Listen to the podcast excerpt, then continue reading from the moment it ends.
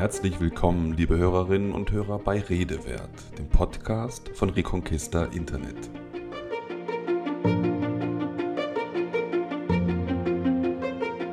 Dieser Ort hat vielleicht, was weiß ich, 200 Einwohner.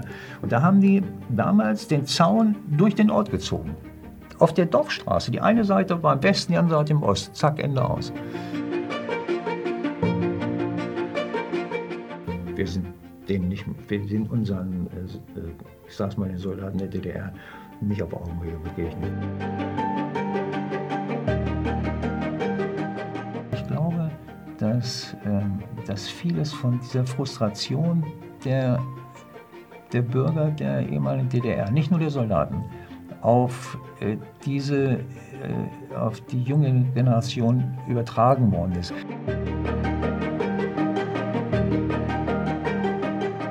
Da habe ich äh, auch gesehen, das war nach der Wende, vielleicht fünf, sechs Jahre später, da hing dann auch in, in dem in den ehemaligen Oberläden, Konsum, hing dann hing so Schilder, kauft nicht, kauft nicht im Westen oder sowas. Man muss denen allerdings auch sagen, Freunde, ihr könnt was, ihr könnt was, auch ihr müsst Gas geben, nicht Ja. nur die Westseite, sondern ihr müsst auch Gas geben. Ihr seid, seid nicht unfähiger äh, als alle anderen. Und auch ihr müsst gucken, dass ihr dazu beitragt, durch ihren, euren Fleiß, durch eure Energie. Ihr dürft nicht abhauen aus dem Land, sondern ihr müsst, bleibt da, lernt was und äh, seht zu, dass auch von eurer Seite da ordentlich was gemacht wird.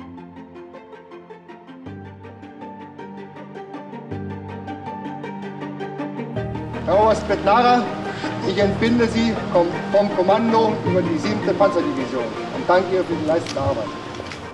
Herr Brigadegeneral Wittenberg, ich übertrage Ihnen das Kommando über die 7. Panzerdivision.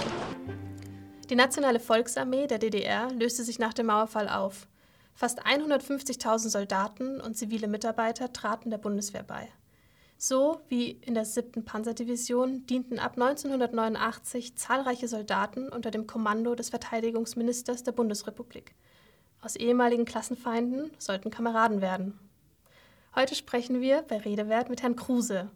Er wurde ein Jahr nach Ausbruch des Zweiten Weltkrieges 1940 in Hannover geboren, hat eine Lehre gemacht und verpflichtete sich mit 21 Jahren bei der Bundeswehr.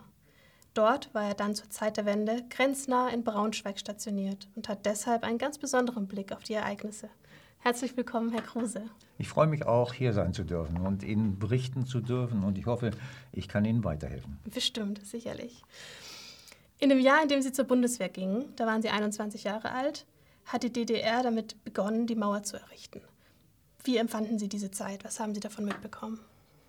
Ich war zu der Zeit äh, war äh, in Esslingen am Neckar stationiert. Das ist äh, eine Luftlandedivision gewesen. In der Bundeswehr gehörte diese, äh, diese Division zu den Elitetruppen, zu den Fallschirmjägern. Und als wir das damals gehört haben, ich war 21 und hatte zu der Zeit natürlich mh, war gerade in der Grundausbildung und das war eine anstrengende äh, Situation, sodass man den Mauerbau äh, schon mitgekriegt hat, aber äh, erst einmal war man weit weg davon, in, in Esslingen, das ist in der Nähe von Stuttgart, aber es war im ersten Moment nicht so die, die Hauptsache in meinem Leben, so unwahrscheinlich das heute klingt. Aber wir haben dann sehr schnell mitgekriegt, dass das eine Situation wird, die eine po- politische Situation wird, die sehr gefährlich werden könnte und natürlich auch für die deutschen Streitkräfte und auch für uns ganz gefährlich sein, eventuell gefährlich sein konnte. Und zwar einfach deshalb, weil Fallschirmjäger, das war ja diese Einheit, dann äh, nach unserer damaligen Erfahrung immer dann eingesetzt wird, werden und schnell eingesetzt werden, wenn es richtig brenzlig wurde. Und wir haben schon äh, nicht damit gerechnet, aber wir haben da schon Sorge gehabt, sagen wir es mal so. Ne? Soldaten haben ja keine Angst, sie haben, sind ja nur in Sorge. Ne? So war das damals. Ja, haben Sie sich viel darüber unterhalten mit Ihren Kameraden? Das wurde überlagert durch die Anstrengungen des Tages.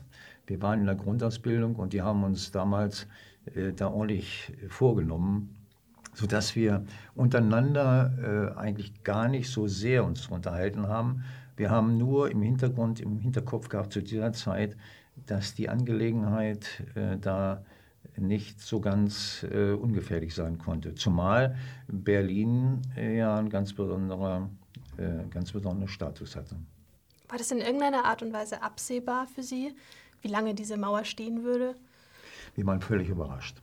Wir waren völlig überrascht darüber, äh, zumal ja auch noch der Spruch von dem damals, glaube ich, Walter Ulbricht, niemand will eine Mauer bauen, äh, äh, eben in aller Munde war oder wenn man darüber gesprochen hat, nein, die bauen keine Mauer und dann ruckzuck ein paar Wochen später stand das Ding oder die haben angefangen damit.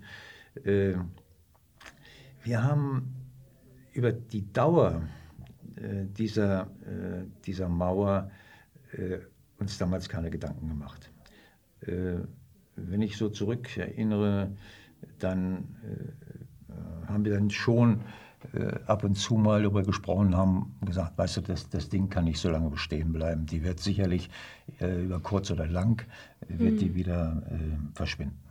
War unsere damalige Meinung. Ja.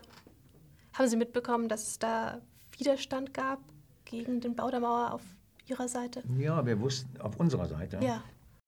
Wir waren natürlich, äh, wenn ich mich an die Politik auch der damaligen Zeit erinnere, auch die äh, Politik oder die, äh, die Aussagen oder Bemerkungen meiner damaligen Vorgesetzten, die haben natürlich gesagt, das ist ganz und gar unmöglich. Äh, Berlin hat diesen Vier-Mächte-Status, da kann, ich, kann die Sowjetunion nicht herkommen und einfach eine Mauer da durchziehen. Ja. Ne?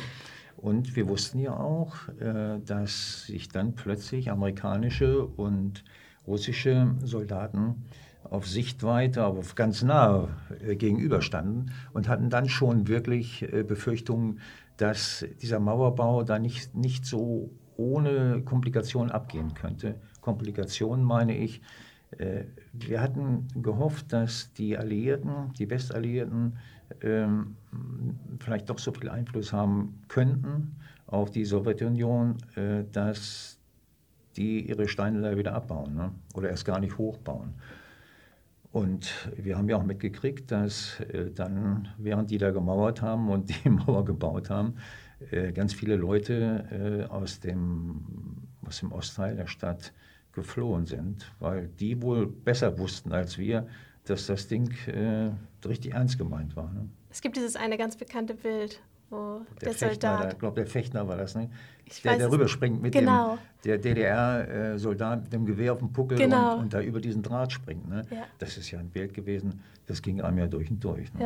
Ja. ja. Das hat das aber richtig dokumentiert, die Situation, ne? wie, wie, wie schlimm das ist eigentlich. Ja. Im selben Jahr, 1961, drohte auch der Kalte Krieg kurzzeitig in Berlin heiß zu werden. Und ähm, am Checkpoint Charlie standen sich dann auch amerikanische und sowjetische Panzer gegenüber. Wirkten sich denn diese Ereignisse des Kalten Krieges auch auf Ihre Arbeit bei der Bundeswehr aus? Wir haben, äh, äh ist nicht so leicht zu beantworten. Ich war ja ein ganz, ganz junger Soldat damals. Wir haben die Nervosität äh, unserer Vorgesetzten gemerkt damals. Wir selbst, äh, ich muss nochmal wiederholen, wir waren ja damit beschäftigt, uns ausbilden zu lassen. Mhm. Und das war eine ruppige Art und Weise in der Luftlandedivision. Die haben uns den Tag schon äh, nicht lang werden lassen. Aber man konnte trotzdem merken, dass äh, unsere Vorgesetzten nervös waren. Die waren nervös, die, man konnte merken, dass die sich äh, erhebliche Gedanken gemacht haben, wie kann das werden, was kann passieren, wenn es zu äh, Auseinandersetzungen kommt, Sie haben auch erinnert an 1953, an den Aufstand damals am 17. Juni. Und äh, so ganz geheuer war uns allen das nicht. Ich kann allerdings nichts berichten in der höheren äh, Bundeswehrspitze. Ich war damals Gefreiter und hatte nichts zu sagen. Das hat sich ja im Laufe der Zeit geändert. Aber damals äh, war, äh, kann ich es nur aus dieser, aus dieser Sicht berichten. Ich kann Ihnen aber berichten, dass unter uns äh, jungen Soldaten damals ja, uns auch das nicht so ganz geheuer war. Und zwar einfach deshalb, wir wussten ja, wenn wir Soldat werden, das Recht und die Freiheit des deutschen Volkes tapfer zu verteidigen haben. Aber dass wir sie so schnell verteidigen sollten, nachdem wir nun ein Vierteljahr oder ein halbes Jahr Soldat waren, das war uns dann doch nicht so ganz geheuer. Ne? Ja, ja. Haben Sie denn ähm, mitbekommen oder wissen Sie, ob und wie die Bundeswehr auf den Kalten Krieg vorbereitet war? Wir hatten ja zu der Zeit, wir hatten ja zu der Zeit äh, zwölf Divisionen. Zwölf Divisionen. Die Bundeswehr hat eine Stärke von 500.000 äh, Soldaten. Wir haben ja immer in unserer Militärdoktrin war es ja so, dass wir nie auf Angriff programmiert waren, sondern auf Verteidigung. Auf Verteidigung. Wir hatten nie, auch in meiner späteren äh, Dienstzeit, und ich war ja 36 Jahre Soldat und ewig lange dann Bundeswehroffizier, haben wir nie, nie die Absicht gehabt, soweit ich das beurteilen kann, und ich kann da aus der späteren Sicht eine Menge beurteilen, nie die Absicht eines Angriffs gehabt. Wir haben immer nur, wir wollten immer nur verteidigen. Und ähm, ich denke mal, zu der Zeit äh, hat man sich natürlich überlegt, wie kann diese Verteidigung denn überhaupt aussehen? Ne? Wie können die Alliierten, äh, wie können die uns helfen? Machen die mit? Äh, die Engländer, die Amerikaner, die Franzosen, machen die mit? Oder äh, lassen die, war das nur eine verbale Geschichte, dass die gesagt haben, mhm. wir, wir, wir helfen euch, wenn was passiert? Ja. Auch gerade in Berlin. Ne? Wussten wir nicht. Ne? Ja. Und Sie ganz persönlich, wie sahen Sie die Bedrohungen während des Kalten Krieges? Wir haben das schon, äh, äh, wir haben das schon bedrohlich empfunden, äh, weil ja auf der einen Seite, äh,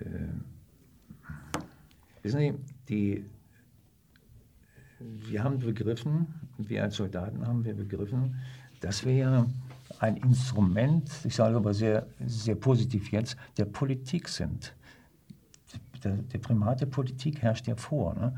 Und wenn die Politik gesagt hätte, Kameraden, ihr müsst jetzt da und dahin und da und da antreten und gucken, dass ihr am Auftrag, nämlich der Verteidigung, gerecht werdet, das äh, löst auch unter Soldaten nicht nur Freude aus, sondern auch, auch Unruhe. Ne? Und ich will es ganz deutlich sagen, ich bin Soldat geworden, schon damals mit 21, nicht, nicht um einen Krieg zu führen. Im Gegenteil, ich sage es voller, voller Bestimmtheit, fast mit Leidenschaft. Ich bin Soldat geworden, um Krieg zu verhindern. Um Kriege zu verhindern. Und zwar, wir haben äh, das immer so gesehen, dass wir da sind, den anderen abzuschrecken, die anderen abzuschrecken. Dass wir gesagt haben, wir haben Streitkräfte, aber die wollen die wollen nicht angreifen, die wollen keinen Krieg führen, aber ihr sollt wissen, äh, wir werden bereit und auch in der Lage, uns zu wehren. Um damit dann die Stabilität ja, gewährleisten. Die, die, Stabilität des Territorium, Territoriums, schweres Wort, das wir äh, zu verteidigen hatten, nämlich unser Deutschland. Unser, den Teil Deutschlands, den damaligen Teil Deutschlands. Ne? Das war einfach so. Hm. Und Abschreckung, äh, Abschreckung haben wir immer so definiert. Abschreckung funktioniert nur, wenn man Soldaten hat, wenn man die Waffen hat dazu und jetzt kommt es, wenn der erkennbare Wille, wenn der Wille deutlich wird, sie im Falle eines Falles auch einzusetzen. Es hilft nichts, wenn einer dieser drei Komponenten fehlt. Mhm. Wenn Sie Soldaten haben, keine Waffen, dann lacht sich die andere Seite kaputt, die wir abschrecken wollen. Wenn sie aber Waffen haben und keine Soldaten, ist es genauso. Und das Allergefährlichste ist, wenn sie beides haben, aber da so rumgeeiert wird und der Wille nicht da ist, der Wille nicht da ist äh, oder nicht deutlich zu sehen, auch von der Politik, nicht von den Militärs, von der Politik. Die Militärs haben äh, in dem Falle in erster Linie nichts zu sagen. Die, der Einsatz der Streitkräfte der Bundesrepublik Deutschland wird ausschließlich äh, durch die Politik bestimmt. Mhm. Da ist kein Soldat und kein General, könnte sagen, hurra, es geht los oder irgendwas. Nein, nein, ausschließlich mhm. Politik. Macht es ja heute auch so. Herr Kruse, kommen wir nun zum Mauerfall. Heute wissen wir ja alle, dass der berühmte Satz von Schabowski einen Massenansturm von DDR-Bürgern auf die Grenze nach West-Berlin auslöste, was wenige Stunden später zur ungeplanten Öffnung der Grenze durch die überforderten Grenzer führte. Wissen Sie denn noch, wo Sie waren, als die Mauer fiel? Ja, das kann ich genau sagen. Ich war ja in Braunschweig stationiert. Äh, ich war Mitglied der Panzerbrigade 2 und die war dazu da, um einen Streifen von ca. 15 Kilometern äh, in der Breite äh, an der innerdeutschen Grenze zu verteidigen. Dazu waren wir da. Braunschweig ist nicht direkt an der Grenze, aber Wolfenbüttel und so. Und ich kann Ihnen genau sagen, wo ich war. Ich war an dem Abend äh, in Braunschweig und war beim, irgendwo beim Abendessen. Ganz, ganz normal. Und äh, dann, ja, wir haben von der Maueröffnung nichts mitgekriegt.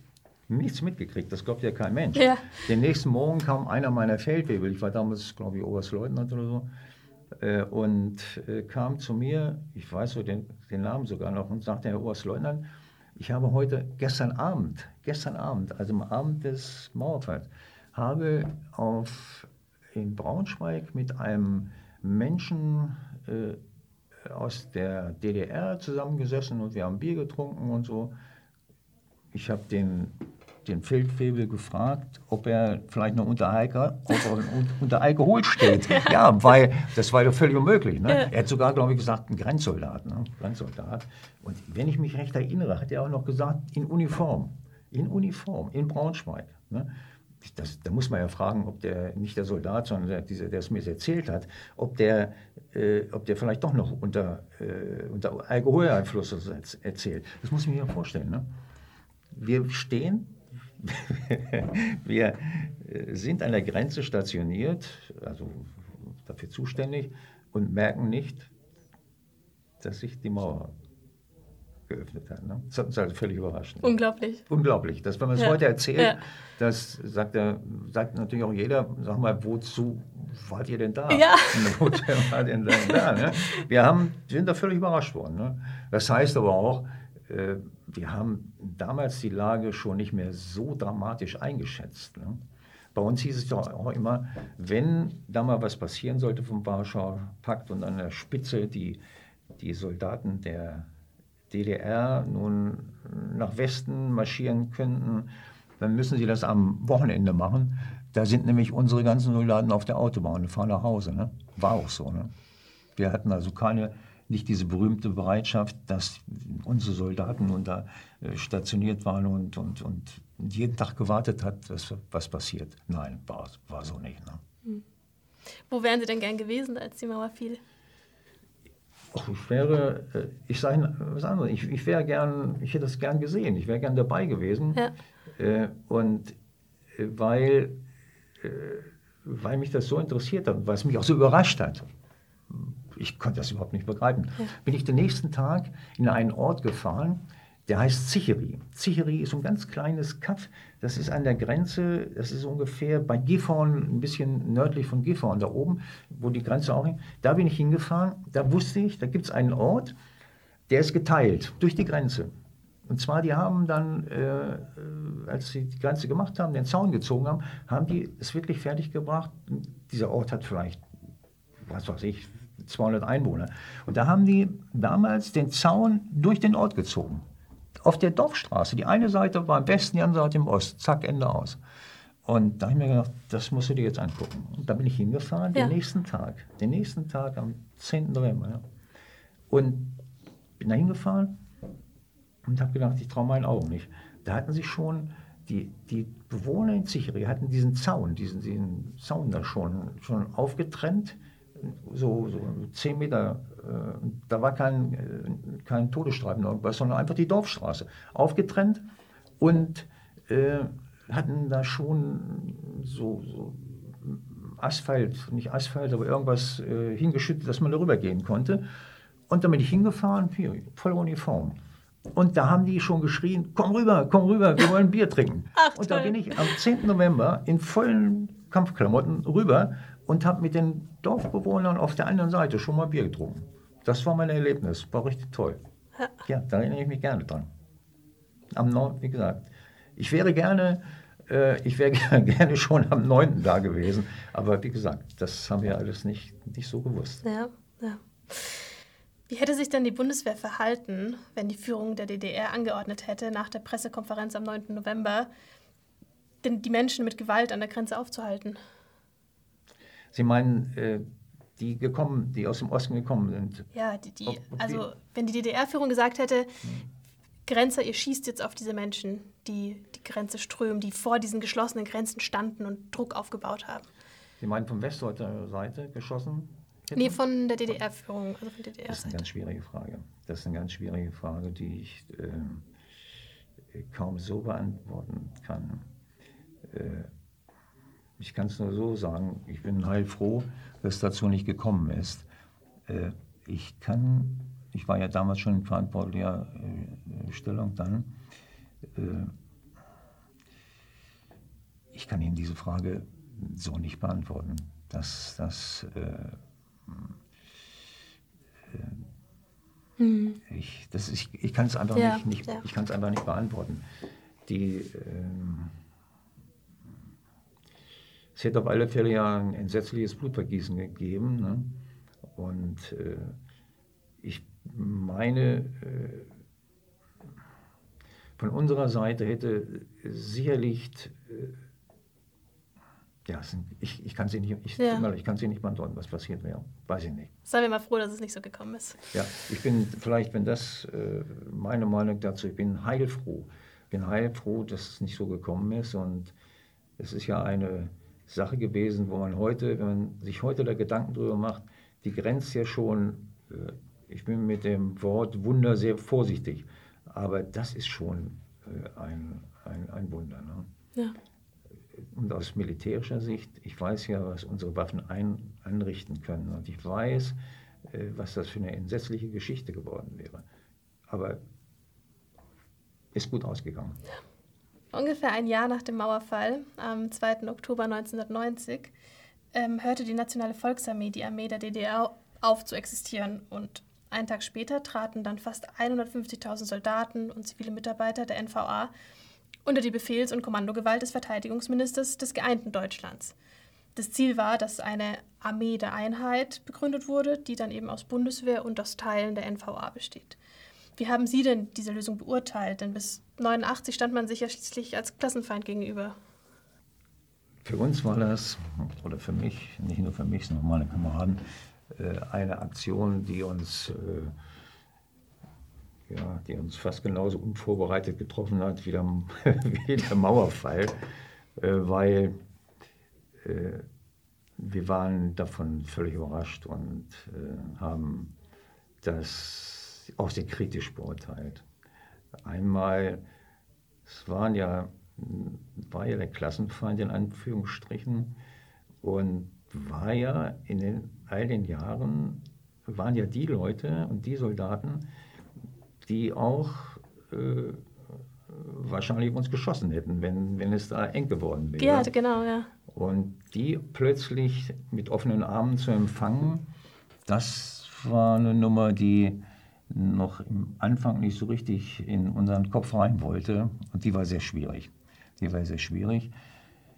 Äh, wir haben uns damit getröstet, in Anführungsstrichen, dass wir gesagt haben, okay, die Armee der Einheit, ich denke, das war eine ganz, äh, ganz äh, war eine politische Entscheidung. Man wollte darstellen an den Streitkräften, dass diese Einheit jetzt verzogen werden kann mhm. und vollzogen werden muss. Und ich glaube, die Streitkräfte haben dazu gedient, so als Vorreiter zu zeigen, wir kriegen das hin. Wir kriegen diese, diese zwei, äh, die, die DDR und die Bundesrepublik, diese Vereinigung kriegen wir hin. Wir werden das nach meiner Meinung, wir werden das mal an den als, als Muster und als Modell an den Streitkräften probieren. Für uns als Soldaten, für uns Offiziere äh, war das schon eine merkwürdige, merkwürdige Sache. Ne? Haben Sie sich da nicht irgendwie missbraucht gefühlt? So. Missbraucht nicht, aber äh, ja, wir haben, äh, ja, es war, es war, ein ganz, war wirklich ein ganz komisches Gefühl, plötzlich einem, einem Offizier der DDR gegenüberzustehen äh, und äh, der sagt, so, jetzt bin ich hier. Oder wir sind, sind ja auch wir sind ja auch dann im Laufe der Zeit der Schönborn, der General Schönborn war ja der, der General, der das, diese zwei Armeen zusammenführen musste. Und äh, wir hatten ja auch den Auftrag, dann äh, in die DDR zu gehen, in die Kasernen der, äh, der damaligen äh, Streitkräfte, sie aufzulösen. Und dann passierte ja Folgendes. Dann sind wir gekommen und da saß nun einer, der, DDR, meinetwegen auch Oberstleutnant. Und dann haben wir gesagt, pass mal auf, jetzt sind wir hier, gib mir mal deine Schlüssel, zeig mir mal deine Waffenkammer, zeig mir deine Waffen, her damit. Und vielleicht von der anderen Seite, der hat natürlich auch geguckt äh, und wusste überhaupt nicht, was er machen sollte. Ne? Und uns war es, äh, mir war es immer, äh, ich will nicht sagen peinlich, aber unangenehm, mhm. wirklich unangenehm. Und äh, die äh, Soldaten äh, von die Soldaten der DDR haben uns natürlich auch nicht äh, so mit offenen Armen empfangen, weil das war für die ja auch äh, war ja auch ein Ding, das, das sehr schwierig äh, zu begreifen war. Ne? Und wenn Sie sich vorstellen, dass die Soldaten dann plötzlich hm, hinter einer anderen Flagge her marschieren mussten. Das halte ich für auch sehr, sehr schwierig. Ne? Aber aus unserer Sicht, ich will jetzt zu Ihrer Frage zu kommen, aus unserer Sicht war es auch schwer. Wir haben, wir haben die, muss ich ganz deutlich sagen, jedenfalls mein Bereich, nicht mit offenen Armen und Jubelschreien empfangen, äh, wie das, äh, nicht so, wie es an der Grenze war. Sie erinnern sich an die, äh, als die Mauer da nun äh, durchlöchert wurde und die da auf den Mauern standen und gejubelt und geschrien haben. So war es in den Streitkräften nicht. Haben Sie denn das Gefühl, dass sich da mit Augenhöhe begegnet wurde? Nee, wir sind denen nicht, wir sind unseren, äh, äh, ich sag's mal, den Soldaten der DDR nicht auf Augenhöhe begegnet. Wir haben gedacht, äh, wir waren schon, wir waren schon die, die, ich will nicht sagen die Besseren, das will ich nicht sagen, aber eine gewisse eine gewisse Arroganz von unserer Seite war nicht, äh, nicht äh, zu verkennen. Glauben Sie dann, dass dieses fehlende Augenhöhe auch was gemacht hat mit den Soldaten aus dem ehemaligen Osten? Auch später noch? Hing das nach? Ich glaube schon. Ich glaube schon. Sie haben, äh, Sie haben uns schon als, äh, ich will nicht sagen als Besatzer empfunden, aber zumindest auch nicht als Sieger, aber äh, es war ihnen schon klar, dass sie eine, äh, eine dass sie verloren hatten, sagen wir es mal ein bisschen freundlich, ne? dass sie verloren hatten. Das hat man ihnen schon angemerkt. Und äh, sie waren nicht alle, natürlich nicht alle, aber die ich kennengelernt habe, ein Großteil von denen, die waren nicht so happy, dass das nun so gekommen ist weil sie auch unsicher waren, wie die Zeit dann später gezeigt hat, was passiert eigentlich aus mir. Das muss man sich mal vorstellen. Ja, einer, ich habe mir das an mir mal vorgestellt. Ich bin Berufssoldat geworden mit 21 und plötzlich ist der Staat, für den ich äh, äh, gearbeitet habe, auch als Soldat, ist weg. Ne? Beispielsweise, unser ist ja, wir schwören ja, ich schwöre der Bundesrepublik Deutschland treu zu dienen das Recht und die Freiheit des deutschen Volkes tapfer zu verteidigen, haben die ja wahrscheinlich auch da drüben so.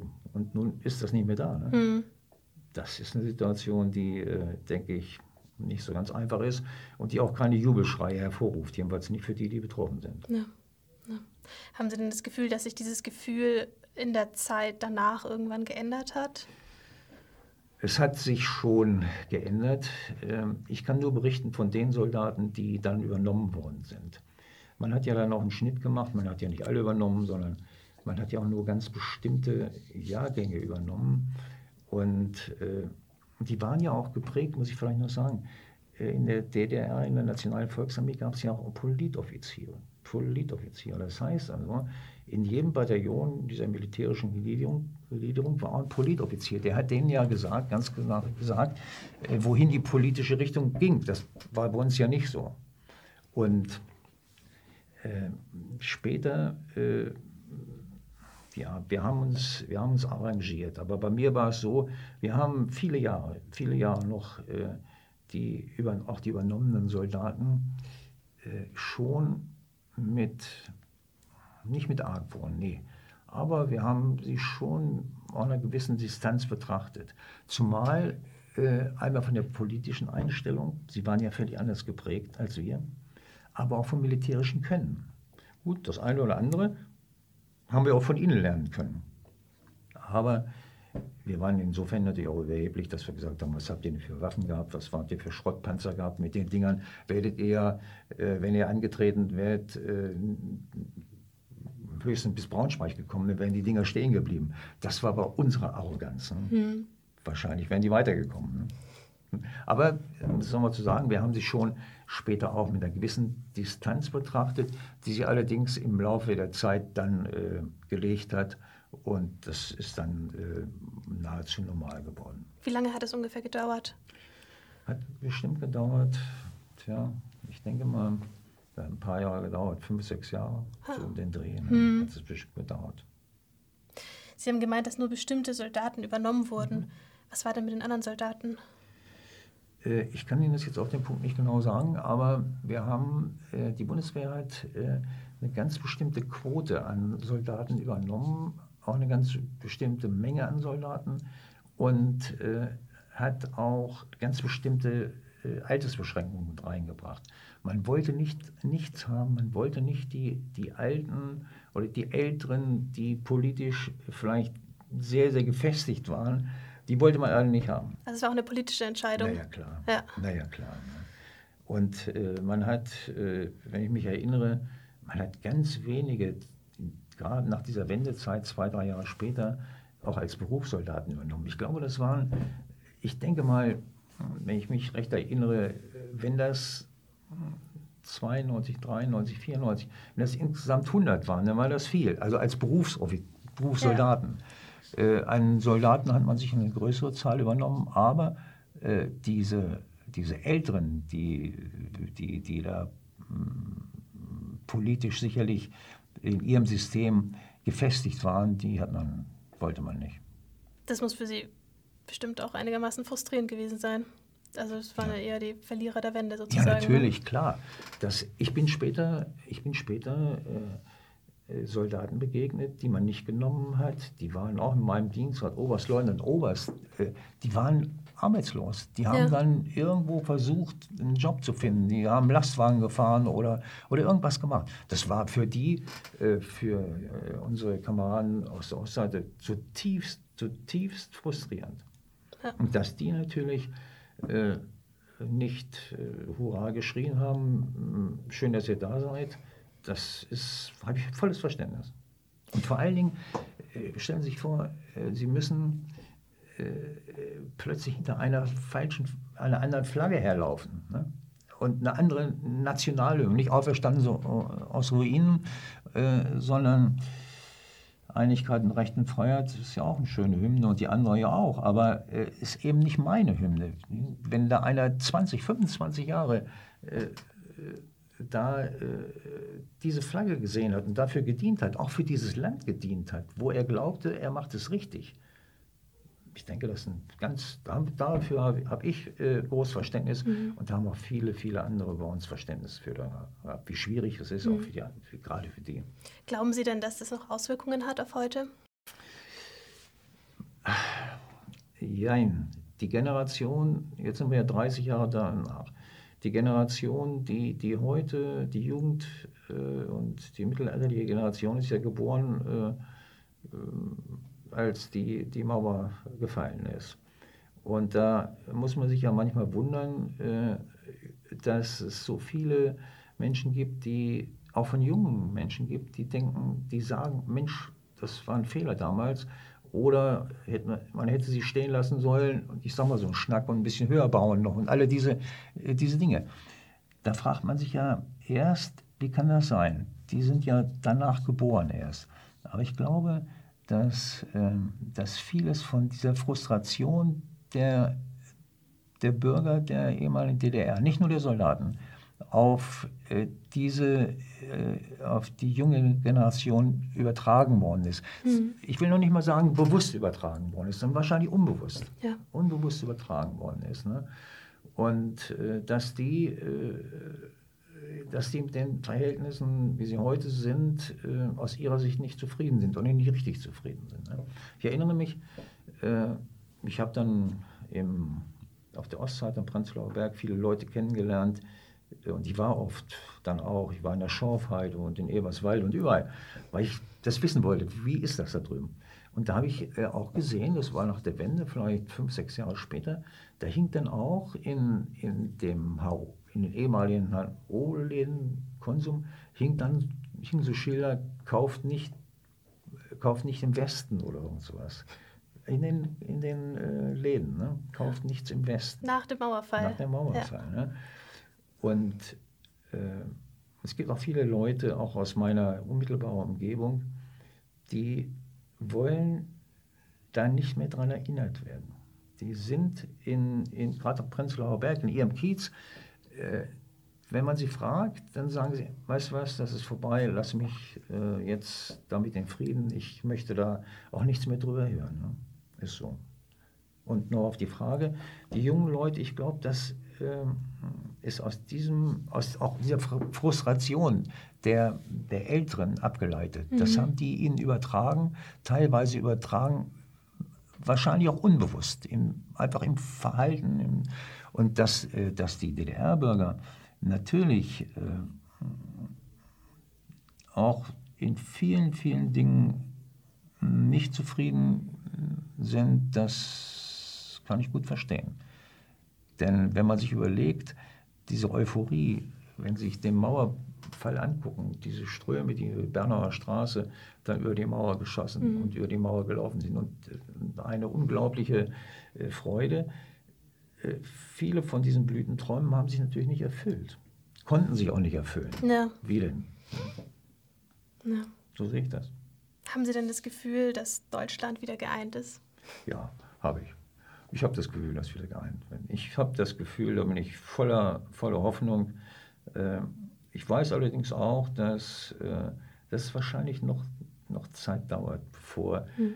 es richtig geeint ist. Wir sind äh, geografisch geeint von den, von, ja, von der menschlichen äh, Vereinigung sind wir sicherlich noch ein bisschen entfernt, aber ich bin davon überzeugt, dass es auch noch passieren wird. Im Moment gibt es sicherlich Vorbehalte, es gibt viele, viele Leute, die sind froh darüber, es gibt ganz viele Leute, die sind nicht damit einverstanden und es gibt auch einen Rest, der wirklich sagt, das war nichts, wären wir mal lieber da drüben geblieben. Ne? Mhm. Ist so, nach meiner Auffassung. Ja. Wenn Sie denn politisch irgendwas an der Situation ändern könnten, haben Sie da eine Idee? Ich glaube, wenn ich Politiker wäre, äh, es sind jetzt 30 Jahre her, wir müssten versuchen, wir müssten versuchen, der Jugend noch mehr äh, im Osten, noch mehr zu sagen, darüber zu erzählen und zu berichten, wie schwierig eigentlich äh, so eine Wiedervereinigung ist, gewesen ist. Und zwar deshalb auch, wir haben das ja auch noch nie gemacht. Ne? Das hat die Treuhand und da gab es ja die unglaublichen äh, Verwirrungen, Irrungen. Das müsste man vielleicht äh, versuchen, äh, noch besser darzustellen.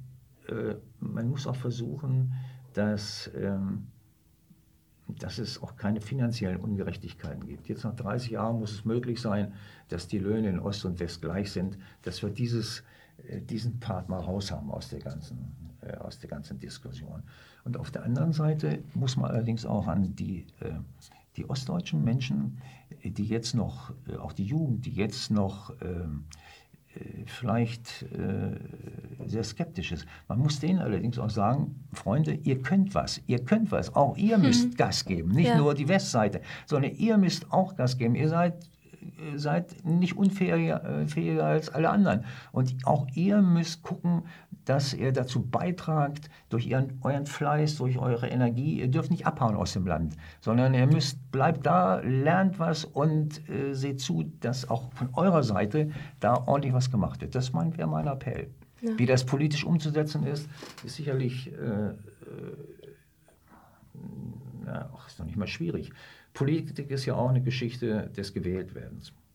Und, äh, ne, und äh, ich brauche ja Stimmen. Und dann darf ich äh, vielleicht meine Euphorie, wie ich es jetzt gesagt habe, als Politiker äh, nicht so viel Gas geben, dann wird es mich wahrscheinlich Stimmen kosten, dass sie, dass sie sagen, naja, okay, bleib mal schön auf dem Teppich. Ne? Aber ich würde es euch trotzdem so machen. Ja. Ja, es ist sehr, ein sehr ermutigender und ein sehr positiver Ansatz. Na klar. Ich glaube, das ist super. Ja. Ja, es geht doch nur so. Und wir müssen, wir müssen, ich, äh, wir müssen die nachfolgenden Generationen müssen ihnen sagen, wie, wie schwierig es war. Äh, da, erstmal, dass überhaupt äh, wie ein Wunder war, dass passiert ist und wie schwierig es ist, äh, das auf die Reihe zu kriegen, und dass wir auch im Westen ungeübt waren, sowas zu machen, wirklich ungeübt. Und Mhm. ich äh, bin davon überzeugt, äh, dass, wenn wir es besser gekonnt hätten, hätten wir es auch besser gemacht. Ja. Und, aber es ist auch schon so ganz gut gelungen. Vielen Dank, Herr Kruse. Es war ein super spannendes Gespräch. Vielen Dank. Danke Ihnen, es hat mir sehr viel Spaß gemacht und wenn ich in irgendeiner Art und Weise ein bisschen dazu beitragen kann, die Situation besser zu machen, dann habe ich mich sehr gefreut, dass Sie hier sein durften. Auf jeden Fall. Dankeschön. Vielen Dank.